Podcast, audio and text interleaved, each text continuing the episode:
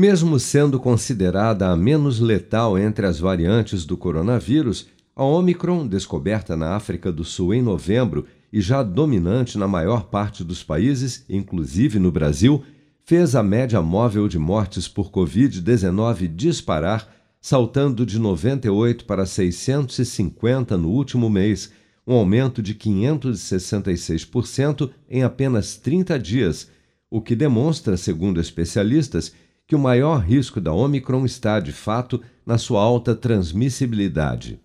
Dados do boletim Infogripe da Fundação Oswaldo Cruz, divulgado nesta quarta-feira, também apontam que os casos de síndrome respiratória aguda grave, como a Covid-19, apresentam forte tendência de crescimento em 23 das 27 unidades da federação nas próximas três a seis semanas.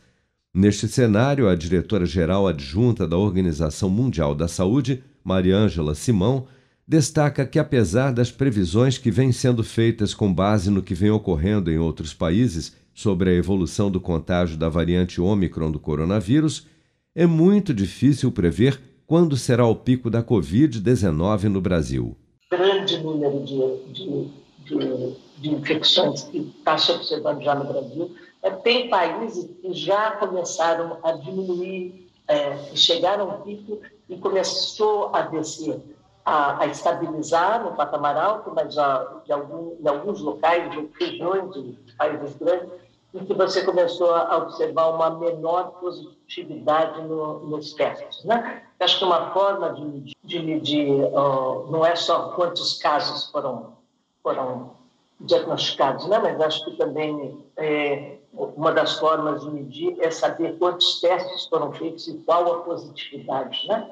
Tem países que está dando 30% dos, dos testes são, são positivos. Né? Então, o, é difícil prever quando é que o pico vai chegar no Brasil, mas é muito é promissor, porque o Brasil tem uma base de vacinadas, pessoas vacinadas grande, né? tem uma capilaridade do sistema de saúde grande, nos estados municípios, é, não, não acredito que não, não, não tinham superado ainda a Delta, né? apesar de já ter tido menor hospitalização e mortes com a Delta, o, tinha-se a certeza que isso, que o, o, o, a epidemia não acabou ainda, né? O Brasil registrou mais um recorde diário de diagnósticos de Covid-19 com 298.408 novos casos em 24 horas, segundo dados do Ministério da Saúde divulgados nesta quinta-feira.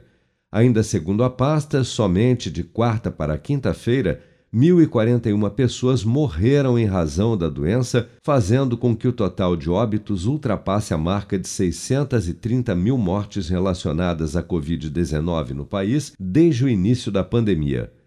Dados do Programa Nacional de Imunização apontam que até amanhã desta sexta-feira, 166.195.078 pessoas, ou cerca de 78% do total da população do país, já haviam recebido a primeira dose de vacina contra a Covid-19 e 150.497.532 pessoas, ou cerca de 70,6% dos habitantes do Brasil, também já foram imunizados com a segunda dose ou dose única contra a doença. 49.797.957 pessoas, ou 23% da população, já receberam a terceira dose ou dose de reforço. Com produção de Bárbara Couto, de Brasília, Flávio Carpes.